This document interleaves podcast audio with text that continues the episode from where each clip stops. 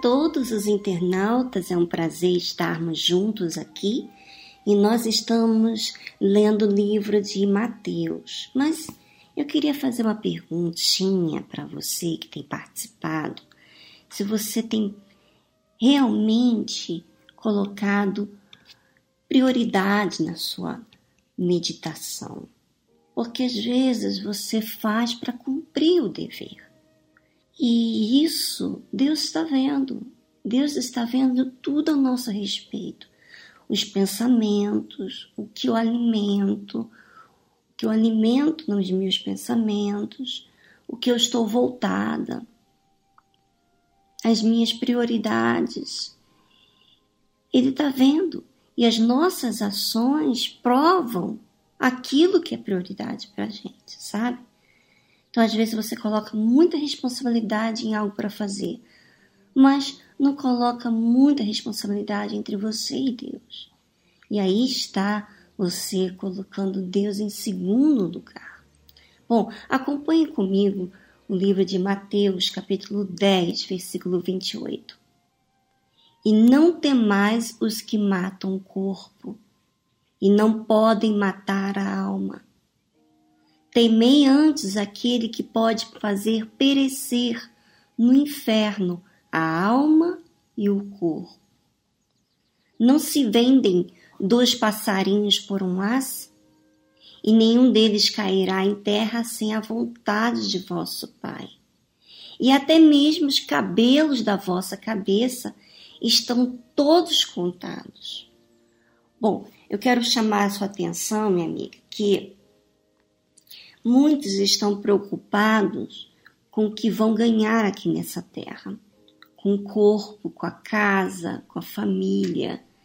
Esquecem de priorizar Deus, ainda que dá o dízimo, ainda que oferta a Deus, mas as suas atitudes provam que temem o corpo, que é o corpo saradão, que é o corpo fit, que não tem nada de errado você cuidar, mas quando isso se torna uma prioridade, você valoriza a sua vaidade, às vezes o seu ego, sabe? No fundo, no fundo, às vezes é para isso. Então, por isso que Deus aqui está falando: não temas, não temais os que matam o corpo e não podem matar a alma. Quer dizer, na perseguição dos cristãos, muitos cristãos foram assassinados por conta deles assumirem a fé em Jesus. E Jesus já está dizendo aqui que a gente não deve temer quando matar o nosso corpo, porque não podem matar a alma. Temei antes aquele que pode fazer perecer no inferno a alma e o corpo.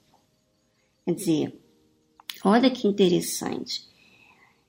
É isso que temos que preocupar com aquele. Esse aquele é quem? Deus. É Deus. É Deus que eu tenho que me preocupar, porque as minhas decisões, as minhas escolhas apontam se eu valorizo a Deus ou as coisas físicas desse mundo. Então, quando você ouve falar sobre salvação, está falando sobre a alma. Você nunca vê Jesus falando, você procura na Bíblia e vê que tipo de cuidado você tem que ter. Quando você olhar, quando você procurar na Bíblia sobre cuidado, você vai entender que o cuidado é especialmente com a sua alma, porque é a sua alma que se entristece, é a sua alma que quer aventurar, é a sua alma que quer, quer se agradar, quer a glória. Então, você deve preocupar é com essa alma. E essa alma você pode enxergar melhor quando você começa a ouvir o que você fala para você mesmo. Às vezes você não se dá conta as suas próprias palavras que você diz que ninguém ouve. Só você, você falando com você mesmo. E essas palavras que você está falando com você mesmo revelam aquilo que é a sua intenção. Olha só. E às vezes você não percebe isso. Você percebe o quê? Você percebe a casa, você percebe o trabalho que você faz, a evangelização, você percebe o trabalho que você faz de servir aos demais, que na verdade, às vezes o seu trabalho em função de servir aos outros, na verdade, às vezes, muitas vezes, é para que você receba glória e seja dita como aquela pessoa que a outra pessoa pode contar eficiente. É claro, a Bíblia nos ensina a gente ser eficiente no que a gente faz. Mas olha só como que o diabo trabalha. Eu tenho que glorificar a Deus, eu tenho que fazer tudo no melhor. Só que ela prioriza esse trabalho. Ela não prioriza Deus. Ela não coloca Deus em primeiro lugar. Você vê que na parte dos dízimos, né?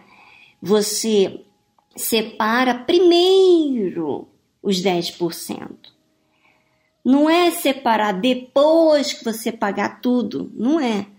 Quer dizer, por causa que eu coloco primeiro Deus em primeiro lugar, eu penso nele primeiro. Não nas minhas necessidades, não na minha reputação, não na minha glória, mas nele, ele se glorificado. Então, como que eu vou glorificar a ele? se eu estou desatenta comigo mesmo, se eu não estou priorizando ele, se eu não estou me importando pelo que ele fez na cruz por mim. E eu vou dizer uma coisa, minha amiga: quando você não se importa com a sua alma, é porque você não teve que fazer grandes esforços, vamos dizer assim, entre aspas, para você salvá-la. Então, na verdade, não está salva.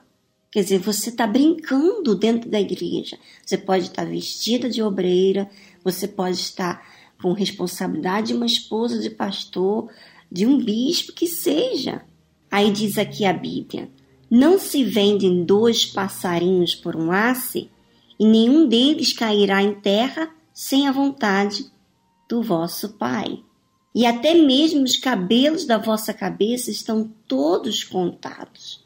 Quer dizer, olha só, Deus, tudo que acontece com os passarinhos, tudo que Deus criou, Deus permite.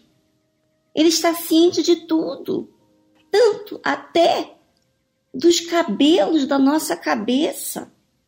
Estão contados para você entender que ele não é um velho gagá, que ele não está ciente dos seus pensamentos, que ele não está ciente das suas escolhas, que ele não está desapercebido das suas prioridades. Ele está vendo.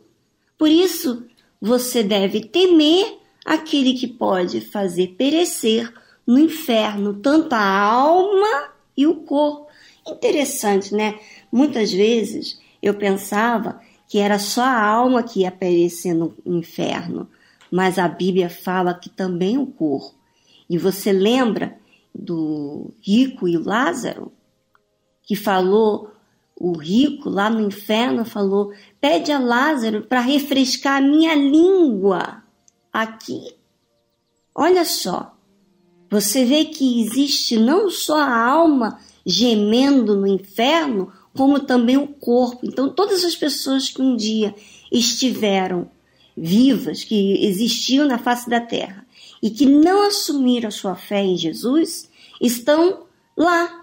Deram prioridades ao corpo, deram prioridades ao ouro, deram prioridades à família e esqueceu do Senhor, o Salvador das almas deles.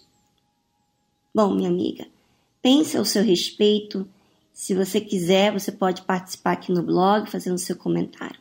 Um grande abraço e semana que vem estaremos aqui de volta.